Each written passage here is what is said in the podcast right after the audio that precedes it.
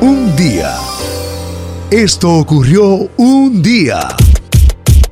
4 de marzo del 2021. Y celebramos muchas cosas. Hoy celebramos el Día Nacional de la Gramática.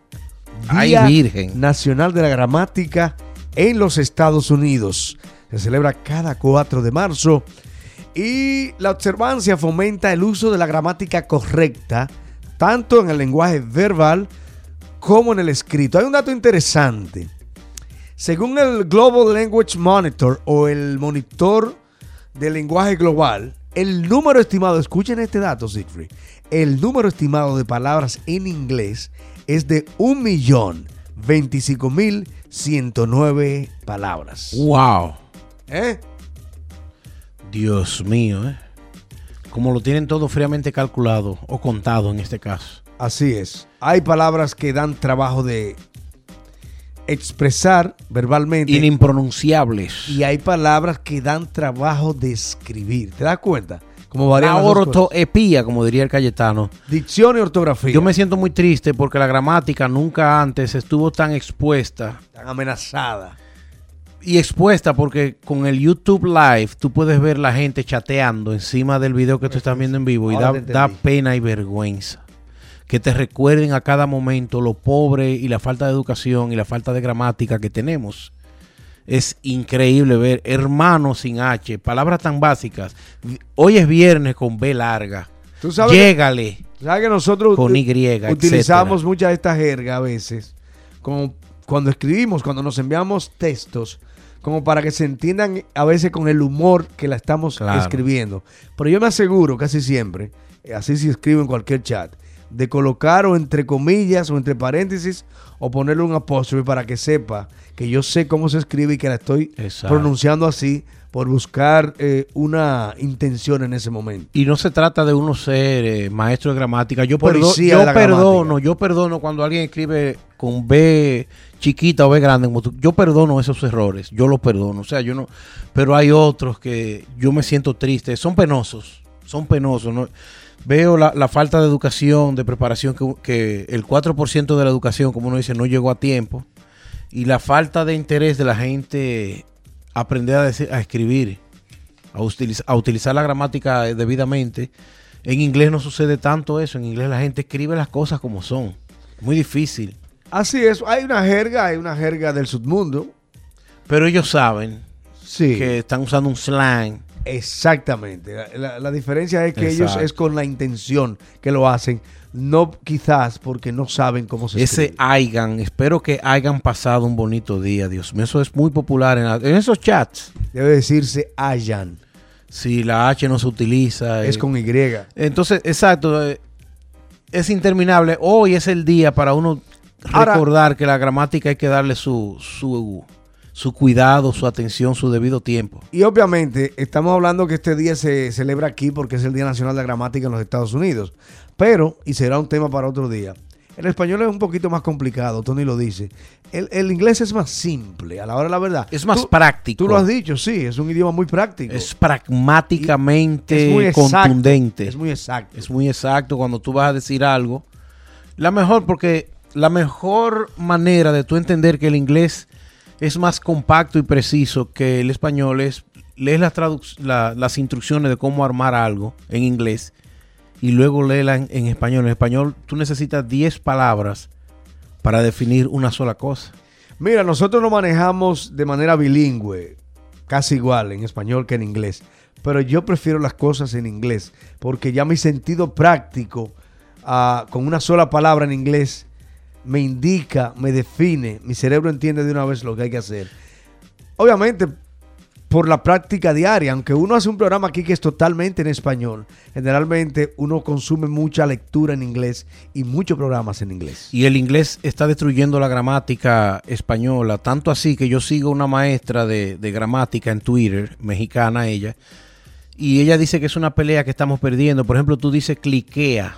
No hay manera de tú decir cliquea en español. ¿Será porque esas palabras fueron inventadas en este idioma? Entonces, eh, pero es donde vemos que la gramática en, en inglés no descansa. Ellos diario te identifican algo y te dicen, no, eso se dice así, esto se hace aquí, cliquea, eh, eh, streamear, están streameando. Streaming. da pena. O sea, el español se está quedando atrás gramaticalmente hablando y hay mucha gente muy vaga que no le da el respeto, no le da el, eh, el valor a, a, las palabras en español. El, su, su, debida eh, ortografía no se la dan. Así es.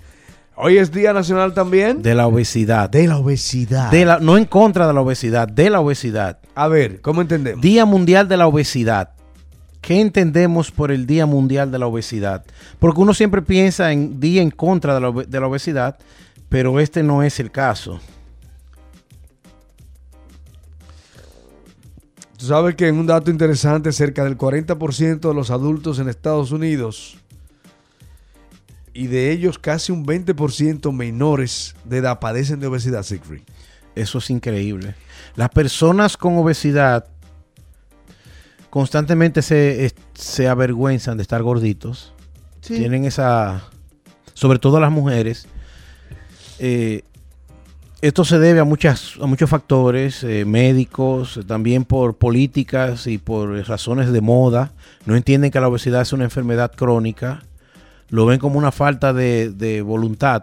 Este es un, este es un, un débil, un holgazán, un, aragán, un aragán. Entonces eh, lo ven como algo negativo.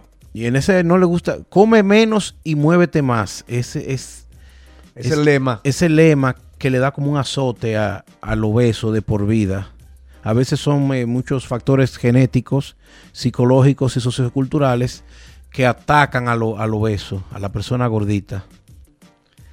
Mira, eh, entre algunos datos interesantes, los estados más gordos, por decirle, the fat states of United States, ¿sabe cuál es el más, el de mayor obesidad, Cifri? New York. Mississippi. ¿Qué? Mississippi, el sur. Bueno, en New York, como la gente no puede tener carro, hay que estar con los trenes, los buses, y, los taxis, hay que moverse más. Y recuérdate que el sur. Pero esa pizza de el Nueva York. sur tiene una dieta muy harinosa, ¿eh? Harina con harina. Sí, señor. Seguido, seguido aquí en Estados Unidos, el sur, donde hay mayor cantidad de personas gorditas, por West Virginia, Kentucky, Tennessee y Alabama, el sur. Día de la obesidad, Dios mío. Ahora hay un despertar con eso de body, eh, body positive. Body positive. Que es un movimiento donde el gordito, sobre el gordito en general, el obeso, debe sentirse orgulloso y se, y se, debe poner la ropa que quiera. Porque a la mujer le martillan mucho. Esa ropa no es para ti. Esa ropa no es para ti. Y es la que ella se quiera poner. Que se le vean los chichos, los mofletes, las pistolas. Todos esos apodos que tienen estas masas que le, pas que le sobran a uno en la cintura. De hecho, le llaman en inglés eh, muffin top. El muffin top, sí, García, es cuando tú te pones el pantalón muy apretado y la barriga te, se te va por la redonda y parece un muffin. Y la, la correa, tú le caes encima a la hebilla. Y la, la fupa, no vamos a, entrar en detalle en la fupa, pero si a ti te gusta esa ropa, póntela. Eso es lo que vende el, el body positive. Es, yo soy gordo, yo no puedo ocultar mi, mi, mi barriga o mi gordura, no tengo por qué ocultarla. Pero casi nadie quiere mostrarla. Pero entonces se sufre, porque sí. tú, cuando tú tienes que estar ocultando para que, te, es, para que te aprueben tu, tu apariencia física, es, es, triste. Sí, lastimosamente, y esto es lo que se está tratando de cambiar, de que nadie se burle de las personas que están en sobrepeso. El gordo debe salir de, de un closet también, vive en un sí. closet. Sigrid. Hay muchas gorditas que se, por ejemplo, esta niña, que me parece muy, muy bonita, eh, la Chiquis, salió en bikinis. Cantante México-americana sería sí, ella de, o de aquí. Mex. Test-Mex o algo así. Sí, grupera. Y ella es una gordita que salió en bikini. A veces se dice que los gordit las gorditas no deben salir en traje de baño de dos piezas porque no deben mostrar su barriga.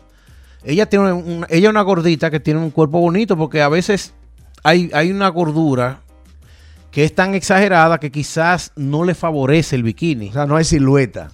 Pero ella tiene su silueta y ella de hecho salió también eh, bañándose. Ella estaba vendiendo ese, ese, esa... Siéntete cómoda en tu propia piel, que es un mensaje muy positivo, yo creo que sí. Eh, pero hay dos cosas en la obesidad. Está la que quiere ser obesa y está la que está luchando por no serlo. Entonces yo recuerdo que yo entrenaba a una mujer cada quien tiene su, su manera de, de ver la, la, gordura, ¿verdad? Yo sí. entrenaba a una mujer en Balis y ella me decía nunca se me va a olvidar, y creo que te lo comenté en una época, así García, ella me decía, yo soy, una mujer como de altísima, como de 5'9, 5'10, y me decía, yo no puedo tener barriga, no puedo tener barriga. Y yo, bueno, no sé, ya ya tiene sus 50 años, varios hijos. Y yo le decía, bueno, pero es natural que con los años y el metabolismo y eso. Y dice, sí, pero yo soy una mujer trabajadora, esposa exitosa y no puedo tener barriga. ¿Y quién te dijo a ti que tener una barriga no es símbolo de éxito? ¿Sabe qué me dijo? Es imagen de descuido. Tener una barriga es proyecto una imagen de descuido, decía ella. De descontrol. Tú, tú te has descuidado con tu figura porque a veces hay que sacrificarse, hay que pasar hambre, hay que hacer ejercicios. Sí. Eso no es, eso es perseverancia, motivación, eso es tener una recta visión, lo que llaman en inglés un mindset de tu, Sacrificio. dice cuando tú estés Willpower. exacto, el poder de voluntad, cuando tú estás, cuando tú tienes ese deseo de comerte esa pizza y te aguanta, ahí viene la disciplina y viene y vienen los resultados. Entonces, hay algunas mu- mujeres que celebran ser gorditas y hay otras que luchan hasta la muerte por no serlo. Hay una relación de grasa, masa corporal, muscular, ah, para definir el obeso, pero ese, como regla general, si lo generalizamos, es tener 25 a 30 libras más por encima del peso Sí. ideal de uno, de acuerdo al tamaño. Yo diría 30 libras 30 o más. libras. Más de 30 libras. Por eso no creo que Daddy Yankee dijo ahora que con la pandemia aumentó 50 libras. No. ¿Sabes lo que son 50 libras? Un hombre relativamente bajito. Sí. Bajito. No, no, eso no. Él pudo haber aumentado 15. Yo creo que la gente de la farándula exagera todo para hacerlo más dramático. en estos tiempos. Pero 50 libras, sí, García. ¿Tú te imaginas tú con 50 no, no, libras? una- hay que rodar, hay que jugar basquetbol. O si las rebajaras, ¿cómo tú te pones con 50 libras menos? Me veo enfermo también. Óyeme, tú bajas 10 libras y se nota muchísimo. Bastante. Tiene que ser un hombre como Shaquille O'Neal que pierda 15 libras y uno no se dé cuenta. Así es. Pero Bueno, hay que ver, eh, por tomar alguna relación, eh, alguien que quizás nuestros oyentes conocen mucho, Raúl de Molina, ah, el famoso conductor del programa en Univisión, El Gordo y la Flaca, ha ido rebajando 50, 75, 80, y tú no le ves el cambio, Siegfried. No. Tú no le ves el cambio. increíble. Eso es increíble. Entonces, hoy Zoilo eh, y, y Jenfrey y amigos oyentes, esa celebración del Día Mundial de la Obesidad se inició el año pasado, fue.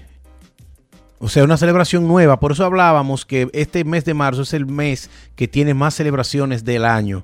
Y es una manera de celebrar ser gordo. O sea, no es en contra de la obesidad. Esa aseguranza, Es exacto, es como pride. Pride. orgullo. Es como el orgullo de tu ser gordo o gorda, obeso. Y que todo lo que hemos estado hablando, ese estigma de que come menos y, muévete más. eh, Lo que hay que Dejar tener- de atacar a la gente. Lo por que hay que eso. ser cauteloso, porque casi siempre, salvo raras excepciones, el sobrepeso viene con problemas ah, corporales, vasculares, del corazón. Es un día controversial. Este día, ¿Me entiendes? este día no quiere que le recuerdes al obeso que puede tener problemas de salud. Hoy no, solo. Hoy es celebrar ser gordo. Quererte con tu gordura. Y ellos te van a decir, no, para eso está mi médico. Usted no es quien para decirme a mí que las venas me pueden, las arterias se me pueden tapar, que el colesterol, que la presión arterial. Hoy no, sí, García. I take it back. Yo retiro ¿Tú ves qué cosa más rara? Es una, es una celebración nueva, Sí, pero estamos en un tiempo de apertura sí, sí. y hay mucha gente que ha logrado llevar una vida cómoda siendo gorditos. Correcto, y hemos sabido de escándalos, eh, siendo uno de ellos el año pasado, entre dos famosos norteamericanos, Bill Maher y James Corden. Eh, uno conduce un programa nocturno, bueno, los dos, ah, Bill Maher Sí, los también. dos. Y fue porque Bill Maher no cree en que, en que tú debieras celebrar esto Ser que gordo. hoy se está celebrando. Exacto, hay mucha gente que, ¿qué te digo? Tú tienes que entender que al- la, persona que está gorda sabe que está gorda, no se lo recuerdes. O sea, si se lo va a recordar para decirle qué bien te queda esa camisa, aunque esté, ¿tú entiendes? Que, o, o sea, para darle un piropo, pero no le diga, mira, ponte a rebajar, mira, muévete más, mira, cuídate esa boca, hoy no es el día. ¿Eh? Pero hoy sí es el día. Ya me dio ganas de comerme un pan bono. Es más, un día como hoy, en el año 68, nació Jorge Celedón. Jorge Celedón. Si me dejan en la calle, me arreglo. Pero ese que ustedes están escuchando ahí, ¿sabe quién es? ¿Quién es? Vicentico, Si me encierran en la cárcel, me suelto. que está formando un featuring para darle la bienvenida. Cuando me llega el Óyelo dolor, ahí. yo me arreglo. Tremendo. Me asustan los fantasmas. Colombia me para el mundo. Orgullo. En mi casa me defiendo del ¿Qué estamos escuchando? Contra Esta canción se la llama Si me yo dejan. me arreglo. Cuando me quieren robar, yo peleo. Jorge Celedón está de cumpleaños hoy.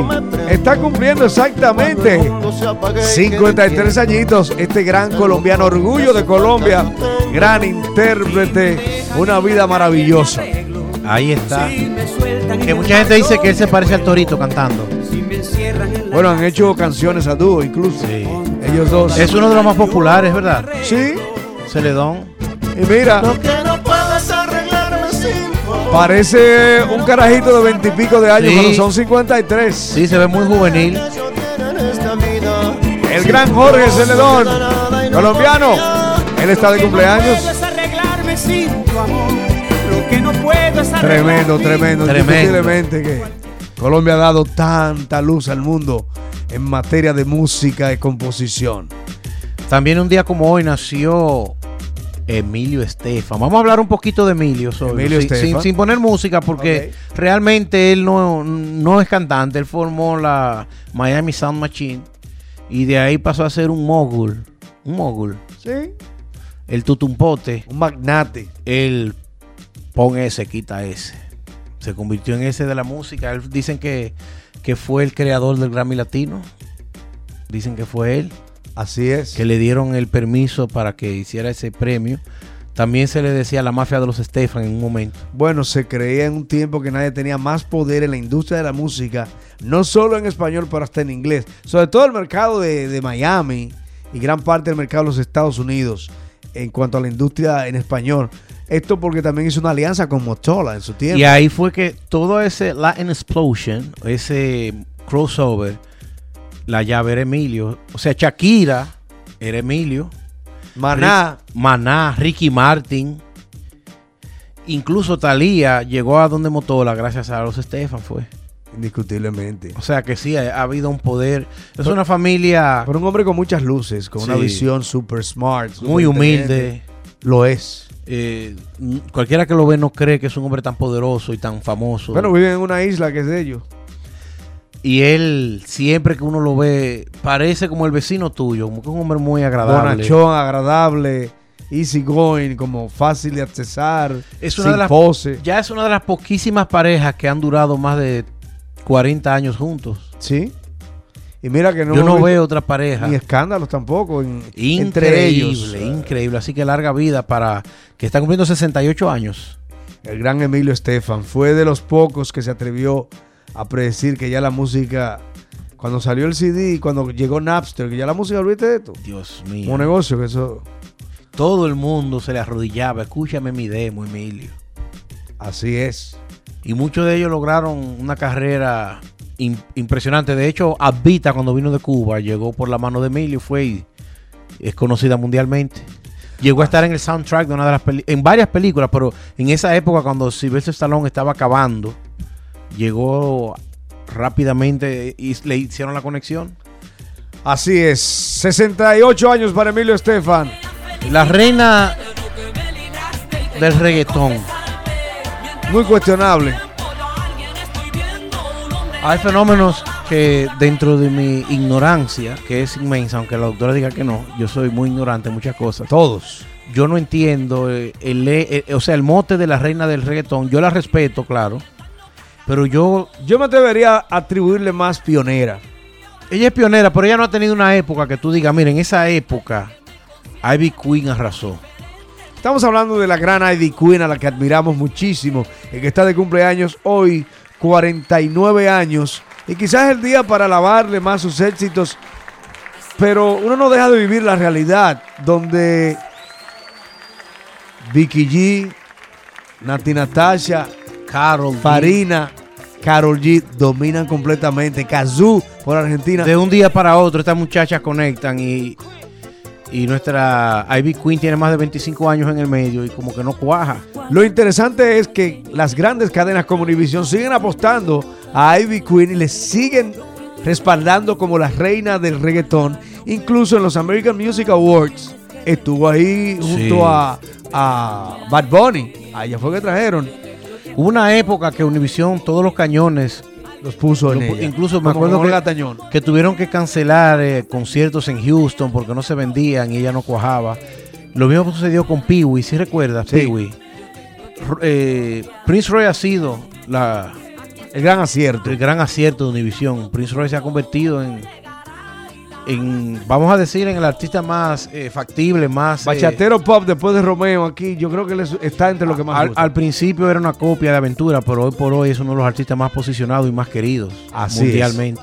¿De qué era que estamos hablando? Oh, de- Hablamos de Ivy Queen, que ha sido un producto fórmula muy eh, inflado y lo, por eso lo comparábamos con otros que se han funcionado. Le damos nuestros mejores pensamientos, que los celebren grandes sus 49. Ya 49 no era como antes. Ya Talía, Paulina Rubio, todas estas mujeres son cincuentonas. y, están y están poniendo la bandera de que la mujer es joven a esa edad. Y entonces sí, claro, en otra época hubiese sido ya algo fatal cumplir 49 años, pero ya hoy no, ella es una mujer joven. Felicitaciones, te admiramos mucho, Ivy Queen. En tu número 49. Ojalá que tenga un año súper pegada como Daddy Yankee y demás. Así es. Un día. Esto ocurrió un día.